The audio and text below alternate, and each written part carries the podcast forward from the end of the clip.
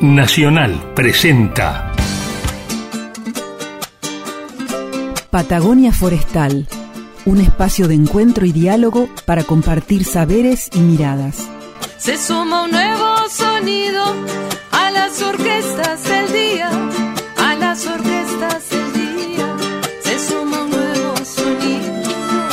Un territorio de ideas y proyectos con visión de futuro. Patagonia Forestal, un programa del CIEFAP.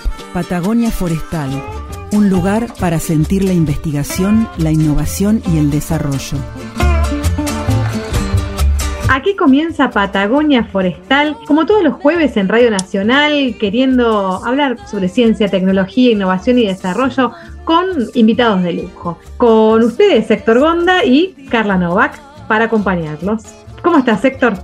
Muy bien, muy en clima de programa. Ay, qué bueno. Entusiasmado con tu apertura. sí, porque hoy vamos a hablar del tema del cambio climático y a mí se me ocurrió compartir con, con nuestros oyentes un resumen de los efectos concretos que están sucediendo el día de hoy respecto de este tema. Y al mismo tiempo sacar una conclusión de lo de, hacia dónde vamos y qué es lo que tendríamos que hacer si queremos torcer el rumbo antes de chocarnos con una pared. ¿Me parece que lo tratemos? me parece perfecto y además tenemos un invitado de lujo, así que me parece que es un buen preámbulo. Contanos a ver qué tenés entre manos. Mira, hay eh, una organización internacional que se llama Grupo Intergubernamental de Cambio Climático, formado por representantes de todos los países que trabajan sobre el tema. Este grupo fue creado en 1988 para evaluar los aspectos científicos, tecnológicos y socioeconómicos del cambio climático. Además, las causas que lo producen, los impactos potenciales y las respuestas que se pueden dar al mismo para tratar de mitigar. Y justamente el mes pasado eh, se publicó el último informe, el 9 de agosto. Y las conclusiones más importantes nos dicen que el clima está afectando a todas las regiones del planeta en múltiples formas y hay ocho aspectos que yo resumí de la lista larga que se presentan en el informe porque tenemos un tiempo acotado, que me parece que son los más representativos de este problema. Uno, no hay lugar a dudas que la acción del ser humano produjo el calentamiento global. Siempre va a haber gente que lo niega, están, existen los terraplanarios y la gente que piensa que el hombre todavía no llegó a la luna, pero eso es harina de otro costal. Segundo, la intensidad de los cambios no tiene precedentes entre los últimos siglos y milenios. En programas anteriores nosotros hablamos con Ricardo Villalba que nos mostró cómo en la capa de hielo de, la Antártida se puede ver claramente cómo cambió el porcentaje del dióxido de carbono en la atmósfera y el aumento tremendo que tuvo en los últimos, en los últimos decenios. Tercero, ya se observan cambios en el clima, tales como olas de calor, precipitaciones torrenciales, sequías y ciclones que los vemos en la televisión, en las noticias, en todos los días. Cuarto, la temperatura va a continuar subiendo más allá de cuánto podamos llegar a reducir las emisiones y hacia fin de siglo este aumento va a ser entre 1,5 y 2 grados, mínimo 1,5. Quinto, los fenómenos excepcionales mencionados arriba, ciclones, sequías, etcétera, van a ser cada vez más intensos. Sexto, se va a intensificar muy fuertemente el ciclo global del agua, aumentando el efecto de los monzones, las inundaciones y las sequías. Séptimo, cuanto mayor sea el aumento de la concentración del dióxido de carbono en la atmósfera, la fijación del carbono en el océano y la tierra va a ser cada vez menos efectiva, lo que complica las cosas. Y octavo, muchos de los cambios producidos por este calentamiento global serán permanentes por siglos o milenios, sobre todo en el océano, los casquetes polares y el nivel del mar. Conclusión, como dicen los chicos, estamos en el horno. Un escenario, sí, absolutamente en alerta, ¿no? Claro, pero fíjate que todavía no dijimos todo. A esto tenemos que agregarle el tema de la sobrepoblación mundial, que ya estamos cerca de los 8 mil millones de habitantes. Que lo venís diciendo. La deforestación, la deforestación el consumo de los recursos del planeta, del planeta, que este año ya en julio, en julio llegamos a consumir todos los recursos que puede producir el planeta durante el 2021. Y por último, la pérdida de biodiversidad, que si bien entre todos estos parece el más inocente, puede llegar a ser el más complicado, porque si desaparece un bichito, por más pequeño que sea, no sabemos qué, rol juega en la cadena de la vida y puede llegar a ser, a tener realmente un efecto catastrófico. Esa es la carta que nos queda todavía, ¿no? La conservación de la biodiversidad. Los chicos, o sea, yo, a mí lo que me preocupa es que nuestros, nuestros hijos, nuestros nietos la van a tener muy complicada. Y realmente, si tenemos que pensar en cuál sería la clave, resumirlo en una frase, en una oración, yo creo que vamos a tener que cambiar los hábitos de vida. Si no cambiamos los hábitos de vida, va a ser muy difícil que podamos superar esta crisis climática y, lograr vivir de una manera más o menos razonable, porque el planeta no va a desaparecer, lo que vamos a desaparecer somos nosotros. El planeta después se va a acomodar. Este, el, fin, el, fin del mundo es para la raza humana, no es para, para el planeta en sí mismo. Así que yo creo que ese, ese es el mensaje que, que tenemos que dar y que cada vez los medios, los gobiernos y todas las instituciones tienen que enfatizarlo y ser más claro, porque yo creo que se habla mucho y, muchas, y, lo que hace que, que, a menudo se pierda el centro y el nudo de, de los temas. ¿Sabes qué, Héctor? Poner en perspectiva. Con eso, cierro mi, comentario.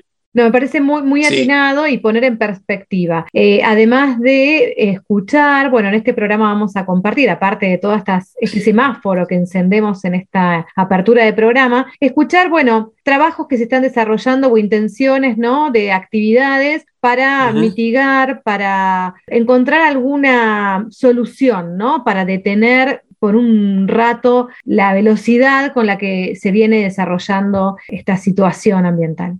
¿Qué te parece si arrancamos el programa y en un ratito vamos a escuchar a Gabriel Logercio que tiene un montón para contarnos sobre cambio climático y soluciones para este problema? Dale, dale, él, le va a poner todos los, elementos que le faltan a, este marco que, que abrimos para, para el programa. Bienvenidos, esto es Patagonia Forestal 2021.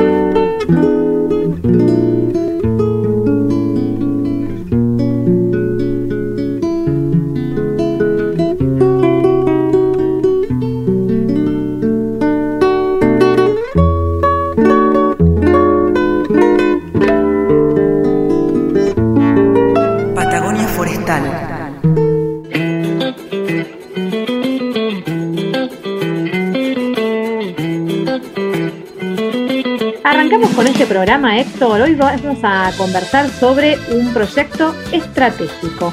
Así denominamos a líneas de trabajo eh, con anclaje y con respuestas a las demandas del territorio en los proyectos que se desarrollan aquí en el Centro de Investigación y Extensión Forestal Andino Patagónico.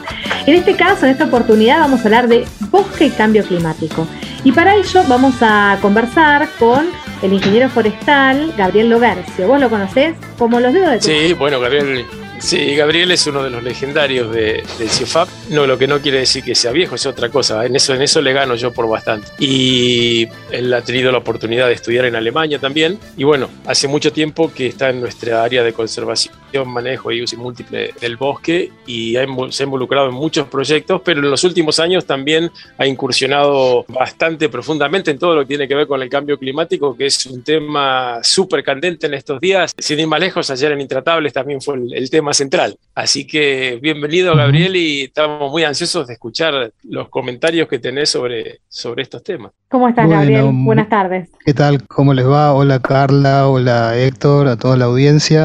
Bueno, muchas gracias por la presentación. Sí, soy, ingeniero forestal, eh, recibido en La Plata y ya hace casi 30 años que estoy en Patagonia. Empecé trabajando en la dirección de bosques, después tuve la oportunidad de, capacitarme, como dijo Héctor, en Alemania y, volví a trabajar en CIEFAP, en temáticas de silvicultura, o sea, de manejo de bosques, principalmente en bosques nativos, aunque algo también he trabajado eh, vinculado a bosques plantados. Y el último tiempo, en parte, estoy dedicado a este proyecto estratégico de bosques y cambio climático del CIEFAP.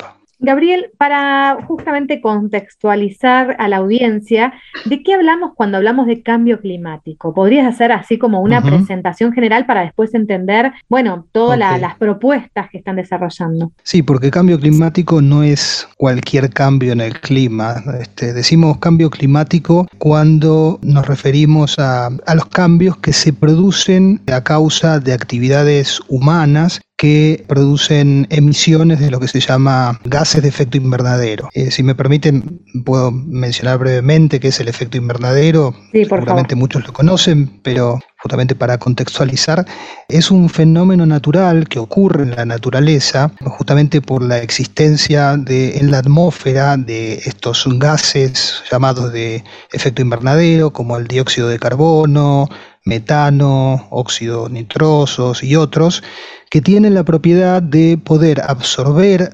energía del sol y retransmitirla como energía calórica y de esa manera aumentan la temperatura de la atmósfera. Pero en concentraciones normales esto permite que tengamos una temperatura de la atmósfera que permita la vida sobre la Tierra. Si no, existirían estos gases y el efecto invernadero, tendríamos una temperatura de cercana a menos 17 grados centígrados, por lo que no sería posible la vida en la Tierra como hoy la, la concebimos. El problema es que desde los inicios de la revolución industrial y especialmente de los años 50 en adelante, el hombre ha utilizado como principal fuente de energía el petróleo y sus derivados, o sea, energía fósil, que en la combustión emiten gases de efecto invernadero, principalmente el dióxido de carbono. Este gas aumenta su concentración en la atmósfera y está incrementando ese efecto invernadero,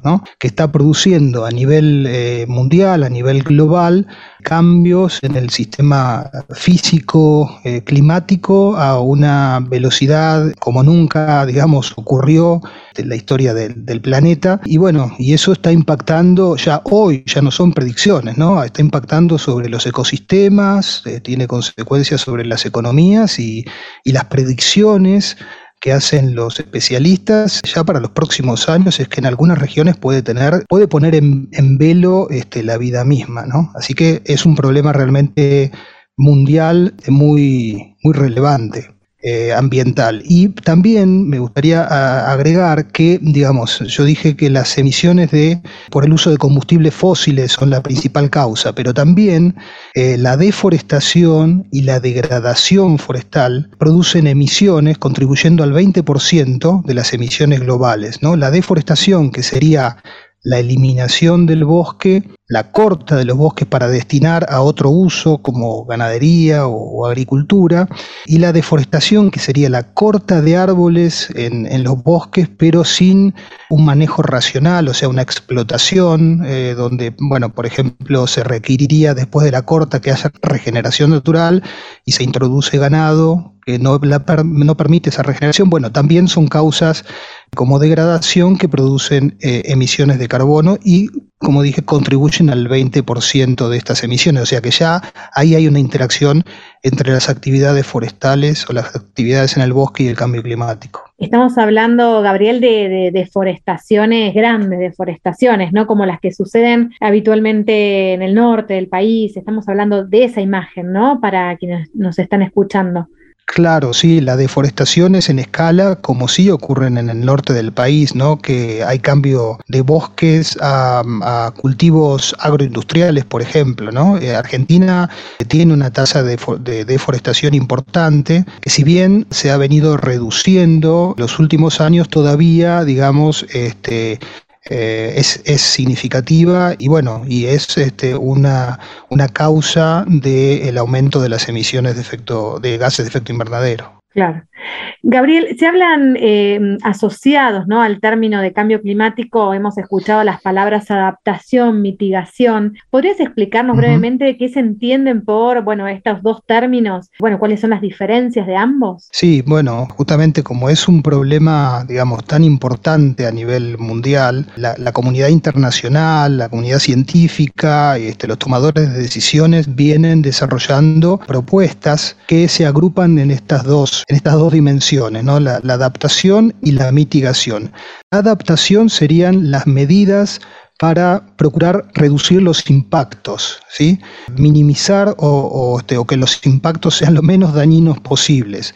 Eso, por ejemplo, en el caso de los bosques sería hacer un manejo forestal para reducir el combustible vegetal y de esa manera disminuir en lo posible el riesgo de incendios o eh, el desarrollo de, bosques mixtos, de bosques de distintas especies de árboles que tengan distintas características y que puedan entonces algunas adaptarse o tener un buen desarrollo bajo una determinada condición o, evento climático. Bueno, ese tipo de medidas serían de adaptación.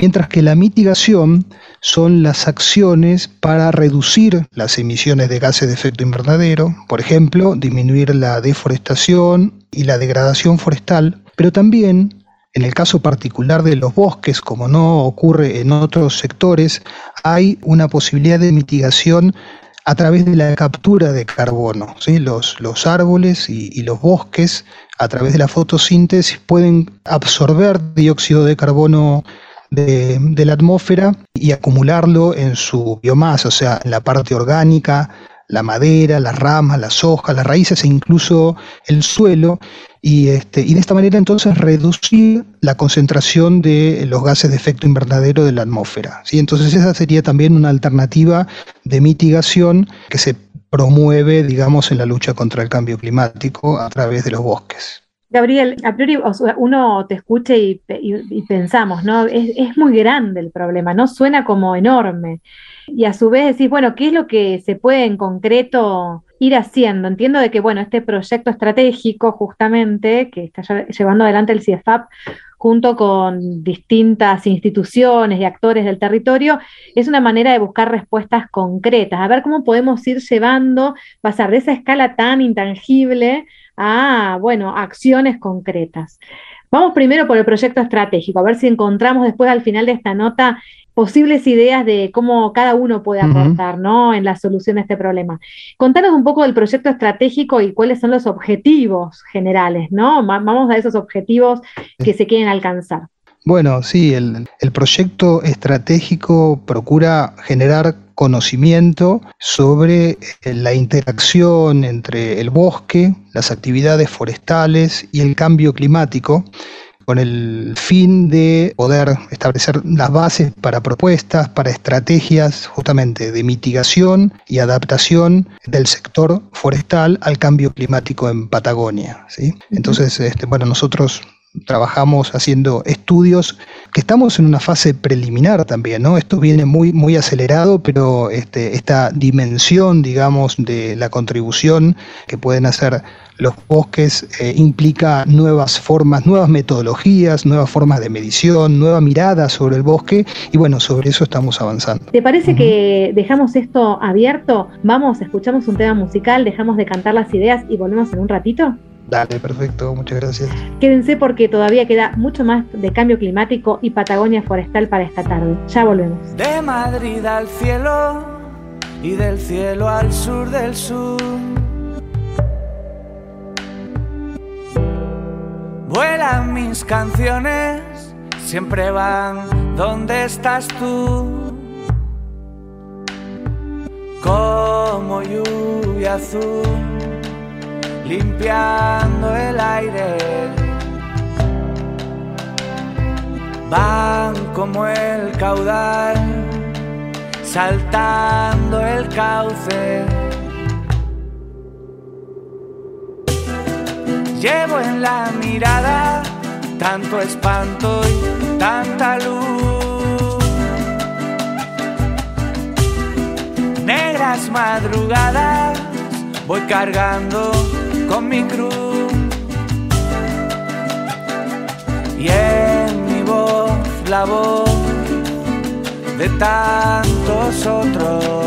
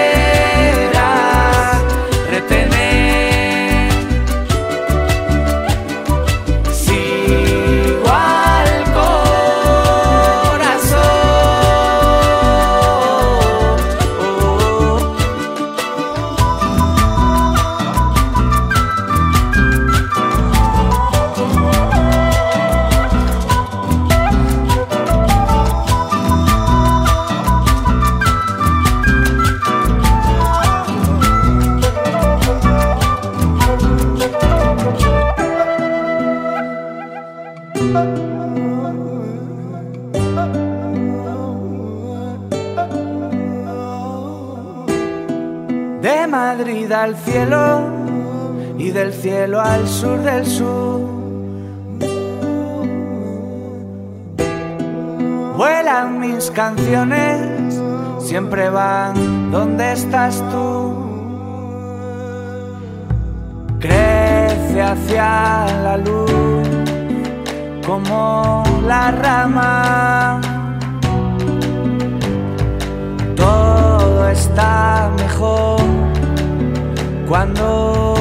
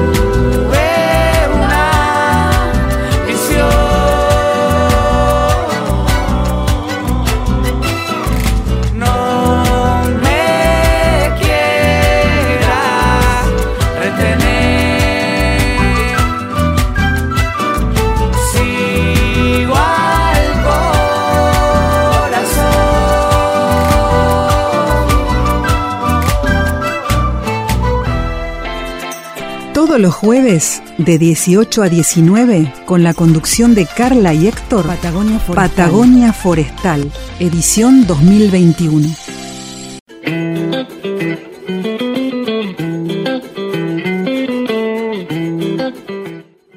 Estamos conversando con Gabriel Logercio, uno de los pilares del CIFAP, y nos contaba sobre este tema tan en boga e importante que es el cambio climático y ahora le, queríamos pedir que nos dé ciertos detalles de, las principales actividades que se está realizando en nuestra Patagonia y, en el país al respecto.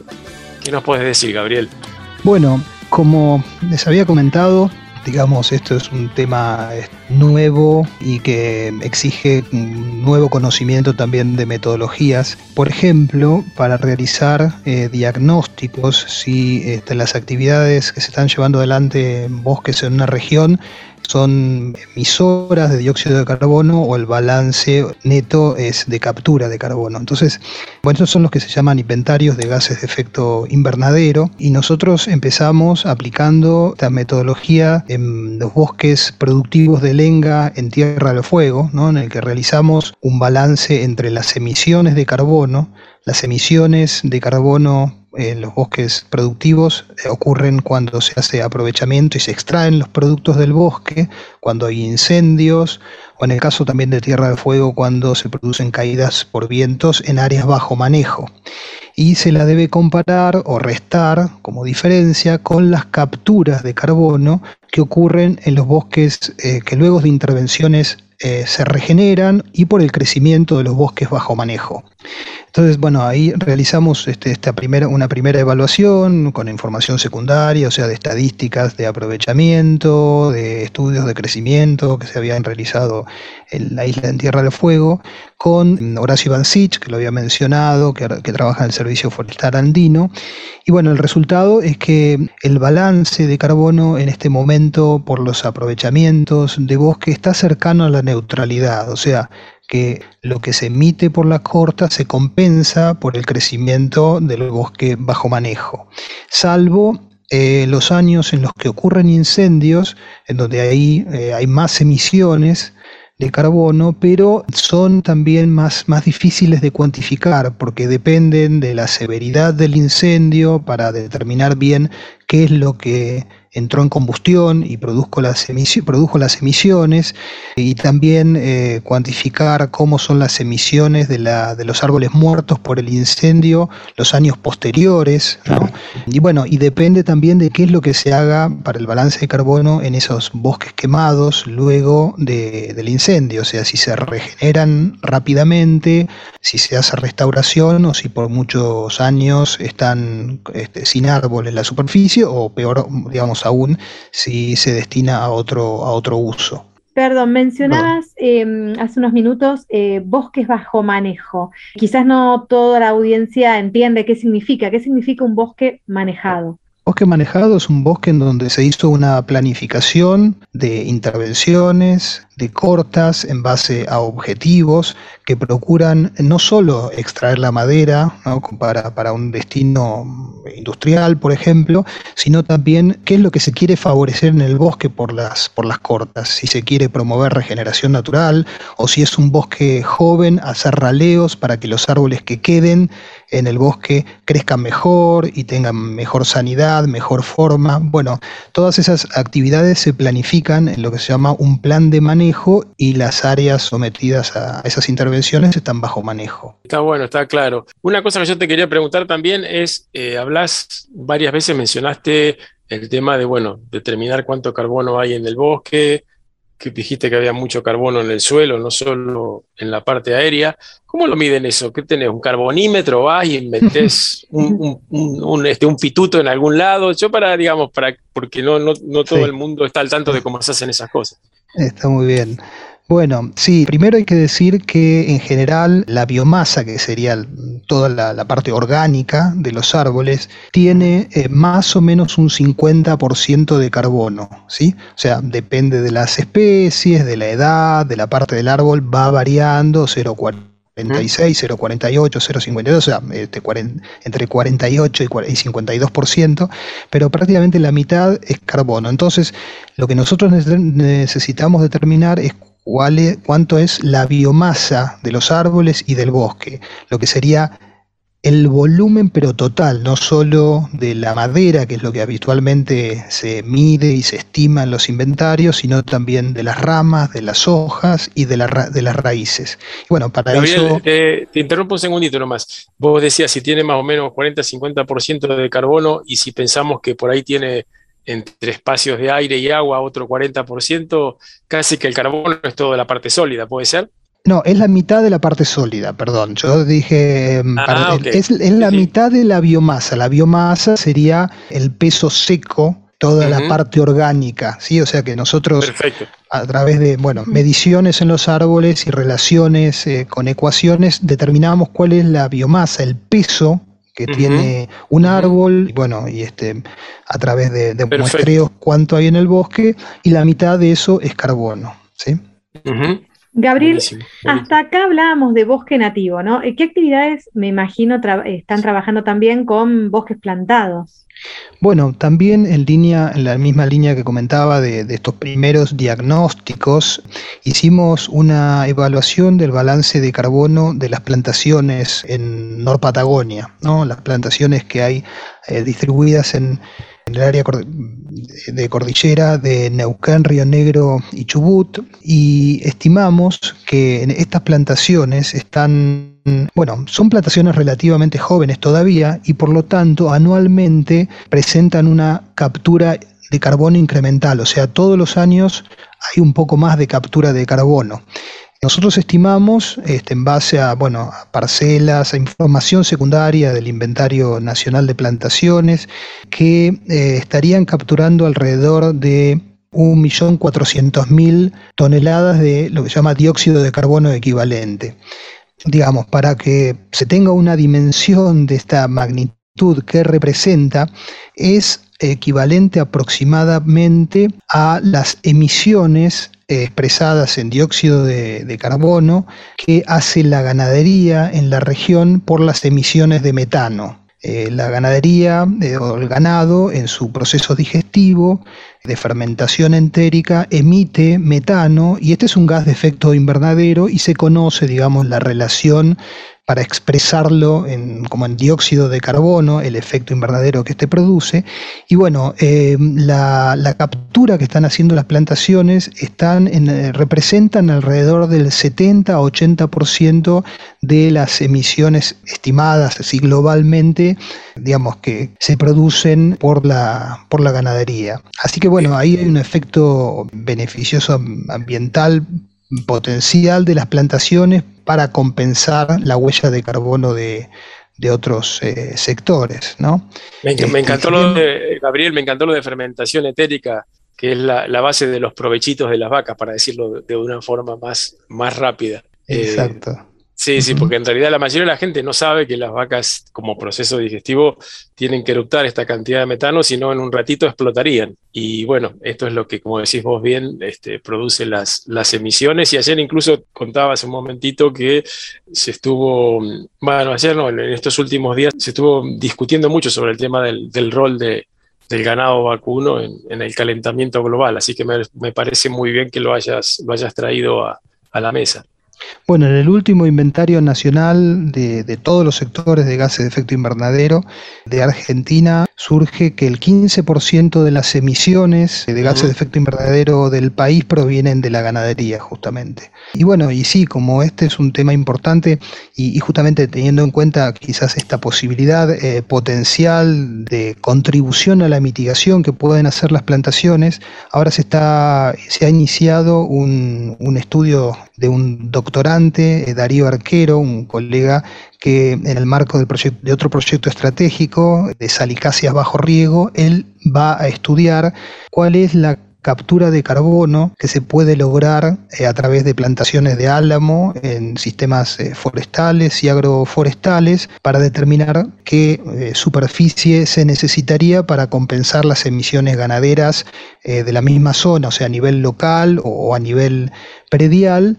Y a partir de, la información que se genere, bueno, eh, se pueda planificar, por ejemplo, quizás una, una producción de carne neutra en emisiones de carbono, ¿no? que es algo que cada vez va a ser más exigido en los distintos eh, sectores productivos, ¿no? conocer huella de carbono cómo se van a reducir las emisiones o cómo se van a compensar las emisiones. ¿no? De esta manera eh, vemos cómo los bosques implantados, además de producir madera, pueden contribuir desde el punto de vista ambiental a la mitigación del cambio climático. Pero hay algo muy importante que me gustaría recalcar, y es que las plantaciones, tanto para la producción de madera como para la captura de carbono como para los demás objetivos que se eh, planifiquen deben ser manejadas correctamente en base a, la silvicultura, o sea, aplicar raleos y podas en el momento adecuado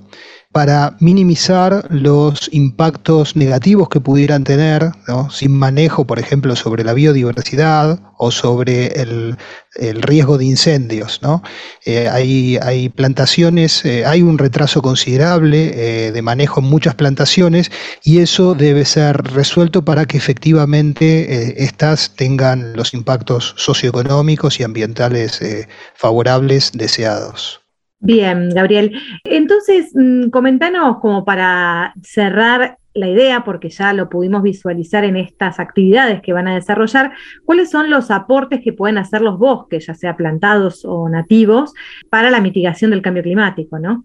Bueno, como, como, dije, digamos, para la mitigación del cambio climático eh, pueden contribuir a la reducción de emisiones, evitando deforestación y degradación, y o a través de la captura de carbono. Nosotros en nuestra región, en Patagonia, salvo por los incendios, que es digamos más difícil de, poder manejar, pero sí este, procurar reducir los, los riesgos.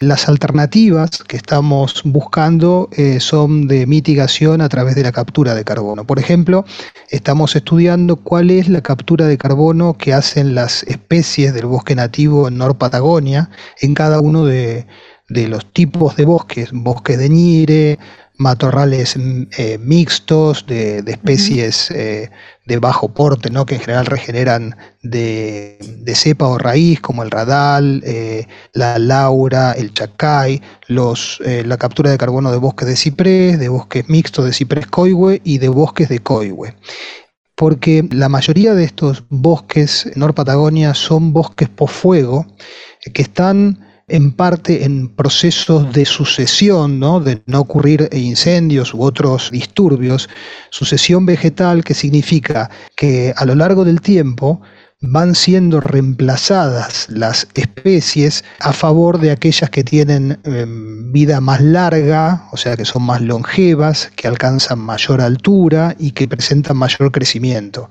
Así, eh, bueno, estimamos la captura de carbono que hacen los bosques de NIR y matorrales mixtos que rondan de 2 a 3 toneladas de dióxido de carbono por hectárea por año, los bosques de ciprés 4 a 5 toneladas, los mixtos de ciprés y coihue 7 toneladas, hasta los bosques de coihue, que son los más productivos, que llegan a capturar hasta 11 toneladas eh, de dióxido de carbono por hectárea por año. Entonces aquí tendríamos una opción haciendo manejo forestal para ir favoreciendo los procesos de sucesión y pasando de bosques bajos a bosques altos que pueden contribuir a la mitigación del cambio climático y a la vez que pueden en lugares adecuados mejorar la producción de madera. Estas son opciones que se pueden desarrollar eh, para los bosques de nuestra zona. En cada región hay que estudiar las alternativas y las posibilidades de mitigación particulares. Buenísimo, Gabriel, con lo que decís, porque me das pie a hacerte una pregunta para ir cerrando el, reportaje, y es que todos estos trabajos deben estar de alguna manera organizados entre sí o enlazados a través de organizaciones o instituciones a nivel nacional y entiendo también a nivel internacional. ¿Por qué no, para cerrar un poco la nota, nos contás un poquito cómo son, eh, cómo funcionan esas redes? Uf, bueno, eh, porque no es tan simple, pero eh, a ver. Sí, una, idea. La, digamos, el problema de cambio climático, como ya conversamos bastante, es, es global y de una dimensión enorme.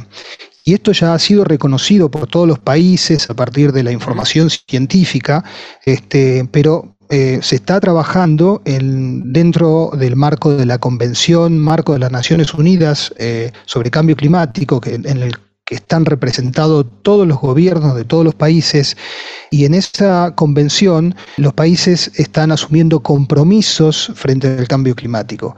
El último compromiso global más importante es el Acuerdo de París que establece que cada país eh, se ha comprometido a reducir emisiones documentadas en lo que se llama la contribución nacional determinada. O sea, cada país eh, evaluando, digamos, las emisiones de los sectores de, sus economías, han propuesto reducciones de emisiones que en conjunto deben eh, contribuir a que a fin de siglo la temperatura de la atmósfera no suba más allá de 2 grados centígrados o en lo posible 1,5 eh, grados centígrados, porque si se superan esos valores, eh, las, eh, digamos, las consecuencias que puede tener sobre, sobre los ecosistemas y, el planeta en, general son casi impredecibles. Entonces, bueno, todas las, propuestas hechas en la contribución nacional determinada de cada país considera todos los sectores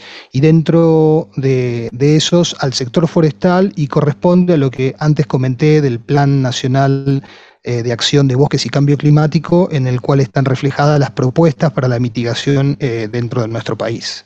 Buenísimo, buenísimo el resumen que hiciste, porque obviamente no es una cosa que sepa de fronteras, no podés, no podés como país este, hacerte un muro alrededor para aislarte de lo, que pueda contaminar el resto. Así que está, está muy claro lo que decís y bueno, te agradecemos mucho por, por aclararnos y darnos detalles de, este tema tan, tan en boga, tan importante y tan crucial para, para el futuro. Bueno, muchas gracias. Espero haber hecho una pequeña contribución al entendimiento de este problema que también es, bastante complejo para, comprender, ¿no? Te comprometemos para seguir contando a la audiencia, seguir compartiendo los avances de, de estas actividades en el marco de este proyecto estratégico y también invitarte en otra oportunidad para pensar eh, acciones cotidianas, ¿no? Que, cada uno de nosotros, cada uno de los vecinos que está escuchando el programa puede mm, cambiar o generar, ¿no? En sus hábitos cotidianos para también hacer esos pequeños aportes que obviamente tienen distintas escalas en torno a las decisiones, ¿no? Que, hablábamos recién,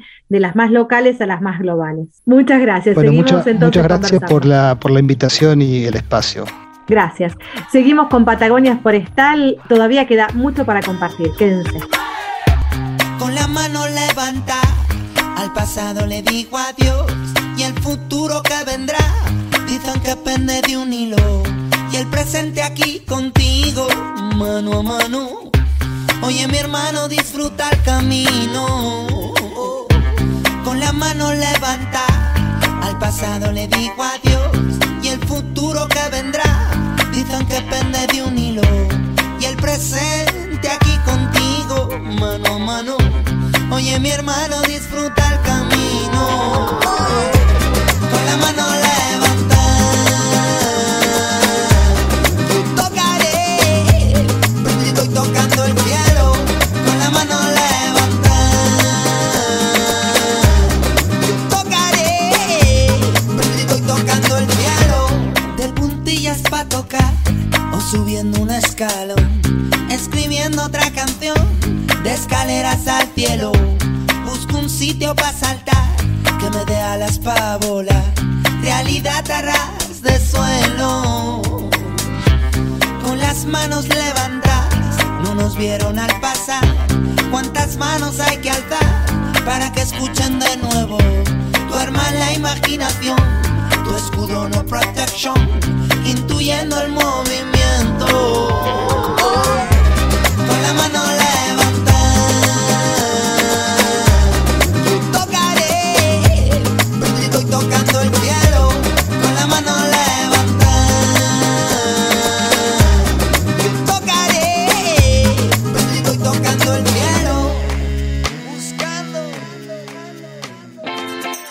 Todos los jueves de 18 a 19 con la conducción de Carla y Héctor Patagonia Forestal, Patagonia Forestal edición 2021.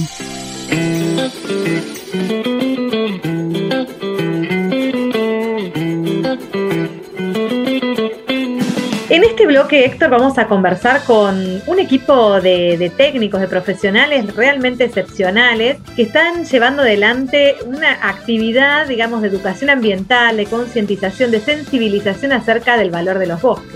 Estamos hablando de un grupo que trabaja en Tierra del Fuego. Se tratan de Marina Rega, ella es eh, licenciada en gestión ambiental, representante del CIEFAP allí en la isla. También vamos a hablar con Sebastián Fariña, él es ingeniero forestal, recibido de la Universidad de La Plata, y el técnico forestal Javier Ojeda. ¿Qué tal si los presentamos entonces y hablamos un ratito con ellos? ¿Te parece? Buenísimo. ¿Cómo están, Marina? Hola, ¿cómo andan? Hola, Héctor, hola, Carla. Qué lindo equipo, ¿eh? Cuánta energía. Bueno, para, para, comenzar un poco a compartir con la audiencia, eh, quizás Javier quieras contarnos, bueno, cómo surge la idea de este proyecto Patio Vivo, ¿no? Y del trabajo con una escuela allí en la isla. Bien, bueno, antes que nada, eh, la participación nuestra en este, en este proyecto de Patio Vivo es gracias a un trabajo que también venía desarrollando Marina eh, hace tiempo y bueno, buscamos la forma de vincular el trabajo que venimos haciendo nosotros en el proyecto de restauración de bosques afectados por incendios forestales eh, de la Reserva de Producción Forestal Lote 93, es muy largo el nombre, pero mm. bueno, es un proyecto que venimos desarrollando de aproximadamente el 2011, eh, que bueno, se trata de eh, restaurar aquellos sitios donde fueron afectados mayormente por incendios forestales. la idea surgió que bien Marina nos, convoca para poder eh, hacer un poco más extensivo este trabajo que venimos haciendo y vincular otras instituciones. En este caso, eh, nos tocó con el, jardín número 27 de la ciudad de Río Grande, en el cual eh, pudimos participar y complementar el proyecto que ellos venían desarrollando del patio vivo, haciendo una plantación de, árboles nativos más, eh, más de esta zona, ¿no es cierto?, de la zona de Río Grande. Por eso elegimos los árboles de ñire que tenemos acá cerquita en los bosques eh, cercanos a la ciudad y bueno, llevamos un, lindo trabajo gracias a, bueno, eh, a todo también, al equipo de maestros, padres y bueno, también el equipo nuestro que estuvo ahí. O sea que Patio Vivo en realidad es también parte de un trabajo que vienen desarrollando hace tiempo, ¿no? Eh, de concientización ciudadana, podemos decirlo. Sí, se puede ser así, es, se puede decir así, que es, un, es, un proyecto que viene, lo viene desarrollando un, colegio, eh, perdón, un jardín de infantes, que bueno, gracias a, que bueno, eh, la incorporación reciente de Marina al CIEFAP, eh, es una tarea que ella venía haciendo también con este, este jardín, pudo vincular eh, eh, este proyecto de patio vivo con el proyecto nuestro de restauración de bosques afectados por incendios forestales de, la provincia. Buenísimo. ¿Y en qué consistió la, experiencia esta de la plantación? Así brevemente para que la audiencia tenga una idea de, la actividad. ¿Querés, Javi, que, que, cuente un poquito? Dale, dale, Seba. Bueno, en, realidad, primero fue una jornada de ir a buscar las plantas. En Río Grande, a unos cuantos kilómetros, en realidad, ahí, eh, empieza a ver el bosque nativo y más precisamente el bosque de Ñire. Así que fue una jornada que se inició como a las siete y media de la mañana con los padres, algunos padres y algunos docentes del jardín, donde fuimos a retirar plantas más que nada de la zona de, de, los costados de la Ruta 3, Ruta Nacional número 3, donde hay plantas que en realidad están a punto de perderse, en realidad por, por una cuestión de erosión, por una cuestión de, problemática que tiene al costado de la ruta. Así que bueno, retiramos unas plantas con más o menos 50 centímetros de alto y con buen estado sanitario. Juntamos alrededor de 20 plantas y bueno, y ahí nos dirigimos hacia, hacia, el jardín, donde en una primera instancia hubo, bueno, los padres por un lado que se quedaron en el patio, que lo que iban a hacer era armar este, todo el sustrato donde íbamos a plantar. Y el sustrato me refiero a, todo el suelo bueno, digamos, buena, buena con turba, con, con tierra negra y demás.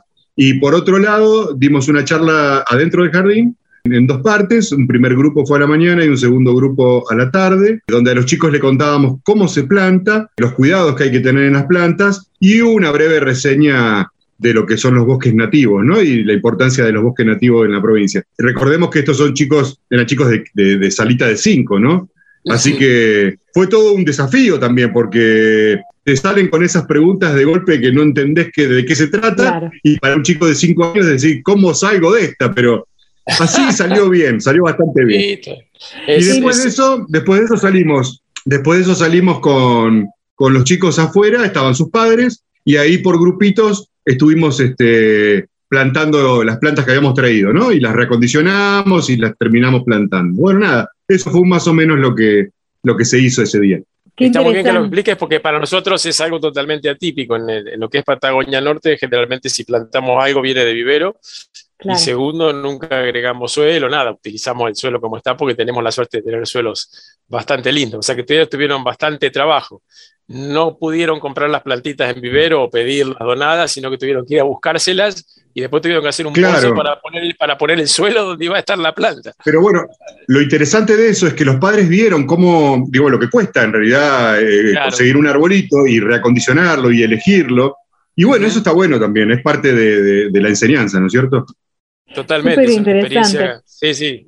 Y además en la que participaron docentes, maestros, los niños y bueno, y también el trabajo interinstitucional, ¿no? Estamos hablando del trabajo del sector educativo, de, bueno, ustedes que son representantes de la Dirección General de Desarrollo Forestal y Marina del CIEFAP. Marina, contanos un poquito, bueno, cómo, cómo visualizás, ¿no? Este trabajo interinstitucional y la riqueza justamente eh, para llevar adelante esta actividad educativa. La verdad, terminamos re contentos, una actividad muy linda. Eh, los padres, los maestros, la directora, los niños, el equipo eh, de la provincia. Eh, muy lindo, muy enriquecedor. La idea de, toda la actividad fue, no, sé, no solamente que sea algo aislado, que, se plantee en ese momento la, el ñire, sino de que vean todo el proceso que lo saquen. Y antes se hizo un trabajo, también se, trabajó con, con, la seño a cargo que está del, proyecto Patio Vivo, se llama Gladys. Eh, se trabajó con ella, ella mandó información a los padres, a los docentes, qué es el ñire, qué es el bosque nativo. Se hizo la previa y después se hizo la actividad. Eh, hubo una difusión muy importante, participaron eh, muchísimos familiares, casi todos los familiares de, todos los niños están todos acompañados, eh, los docentes, los porteros, eh, toda la institución se, puso la actividad al hombro y, estaba presente. en el antes, porque antes se tuvo que buscar los insumos, el sustrato, en la actividad y, después. Y, bueno, para los niños me parece que es, es muy importante porque mm, eh, nada, tratamos de, fomentar y, que se incentiven en, decir, bueno, eh, trabajar la tierra y estar en contacto, que tengan árboles en su mismo patio, trabajarlos, eh, hacer mantenimiento, llevar el bosque a, la ciudad y acercarlos a la naturaleza y, bueno, así acercarlos a, todo lo que es el cuidado del ambiente. Qué satisfacción, ¿no? Después ver esos arbolitos crecer y también, bueno, estos chicos y sus padres y los docentes eh, haciendo preguntas, ¿no? Y después llevándolo a sus situaciones en cada hogar. Me gustaría, Sebastián y Javier, que también eh, mencionen cuál fue la idea, la sensación que si ustedes se quedaron o rescatarían de esa jornada tan valiosa. Dale, Javi, te toca a vos. Bueno, bien. Por mi parte, por, mi parte, la verdad que eh, quedé impactado por, el compromiso de los padres, eh, el compromiso de los maestros. Eh, fue una institución donde, como comentaba recién Marina, todos se lo pusieron al hombro, porteros, maestros, los padres, los padres que se hayan comprometido eh, a, estar o a ir a, buscar las plantas, porque bueno, sinceramente llegamos muy temprano al colegio, que estén esperando para salir a, buscar las plantas y encima también otra, otra, otra cosa que eran padres que son de, chicos que ya egresan del, jardín. Quiere decir que eh, este era su último año y la verdad de tener ese compromiso para dejar algo eh, en el jardín, la verdad que para mí fue, eh, digo, fue bastante energía, por decirlo así. Eh, la verdad fue bastante positivo. Interesante. Sebastián. Por otro lado, la, por otro lado nada, ver, ver a los padres en filita con palas, con, con palitas, con bolsas, esperando para entrar al colegio, digamos, era una, una locura, parecía no sé, no, se sabía qué iba a pasar ahí adentro. Y también este, eh, eh, la necesidad, ¿no? De, porque ellos, el, barrio donde, donde está instalado el jardín, eh, por ahí la verdad que es un lugar donde le faltan árboles, le falta un poco de vegetación. Este, es más bien en la estepa de ahí de Río Grande, digamos, muy, muy, mucho pastizal. Y bueno, y de golpe empezar a, a forestar o a llenarlo de verde, en realidad es una, no solamente va a ser del jardín, sino también del barrio, ¿no? Eh, eso es importante. Este, y por otro lado, yo desde que trabajo en, bueno, en la provincia y trabajo con, los bosques y demás, este, creo que de las pocas satisfacciones que, tenemos, que tengo es eh, a los momentos donde vamos a dar charlas a las escuelas, porque me parece que ese es el único camino para, para que se entienda de, dónde, de qué estamos hablando en realidad, ¿no? De la conservación, del cuidado de, de la naturaleza. Me parece que ese es el camino y eso es un poco lo que yo siempre pienso, ¿no? Absolutamente, súper necesario estas gotas de, verde, ¿no es cierto? Eh, una gota de esperanza. Justamente en los primeros bloques de este programa hablábamos con el ingeniero forestal Gabriel Logercio eh, sobre mitigación, adaptación, cambio climático, eh, los aportes del proyecto estratégico para, bueno, hacer un aporte, ¿no? Y creo que esto también es un, gran aporte, ¿no? La, la educación ambiental y bueno, un poco de, luz en estos días también tan difíciles, ¿no? Que nos tocan vivir. Siempre hablamos acá con Héctor, bueno, este tipo de programas o, de buenas noticias que también hacen muy bien eh, para el día a día, ¿no? Sí, está bueno, en, vez de decir, en, vez de decir, un granito de arena, una gota, una gota verde, me parece una, una buena metáfora. Incluso, bueno, el mar está hecho de gotas, así que una gota y otra gota suman suman bastante. Tal cual. Les agradecemos muchísimo haber compartido esta experiencia y los invitamos a que sigan contando el hacer ahí eh, en la isla. Gracias Marina, gracias Javier y Sebastián eh, por estar esta tarde con nosotros. Gracias a ustedes. Eh, en adelanto, en adelanto para contarles un poco en ese proyecto de restauración que contaba hoy Javi, nosotros en breve estamos, nosotros hacemos todos los años temporadas de plantación lo que hacemos es, este, en, Tolwyn, en la ciudad de Tolwyn, eh, lo que hacemos es viverizar plantas del campo, eh, dándoles todas las condiciones, y pasado un año de, aclimatación en el invernadero, eh, lo llevamos a plantación en un lugar donde hubo un incendio en el año 2008, una zona bastante complicada porque no tiene, no tiene árboles cercanos, digamos, el lugar muy pelado por, por el incendio, y ahí ya se lleva plantando desde el año 2010 bueno, nada, y ahora comienza el, repique de, plantas y, ahora en el mes de octubre seguramente vamos a estar trabajando en, el macetado de, esas plantitas para aclimatar, digamos. Es una de las, de las jornadas que normalmente nosotros hacemos anualmente. Uy, vamos a querer que nos manden fotos y obviamente vamos a después hacer alguna cobertura acá con el programa para que nos cuenten cómo les va con esa actividad. Súper interesante. Buenísimo, sí, claro. Gracias por compartir. ¿eh? Muchísimas Muchas gracias. a ustedes. Muchas gracias. Seguimos con Patagonia Forestal, todavía queda un poquito más, no se vayan. Ya volvemos. Gotas de agua marina mojan al deslizar, buscan el y así llegamos al final de este programa, Héctor. Se nos pasó la hora, pero a una velocidad extrema. Muy interesante. sí, eso nos pasa siempre y, cuando nos queremos acordar ya estamos encima de la primavera. ¿eh?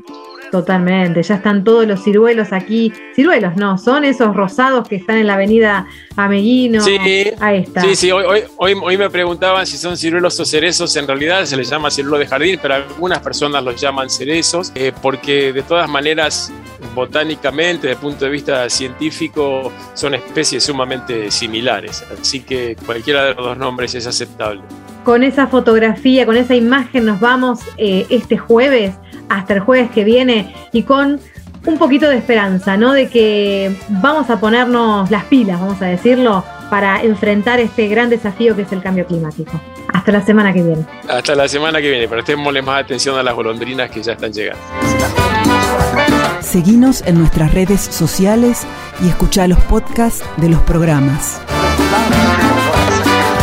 Patagonia Forestal.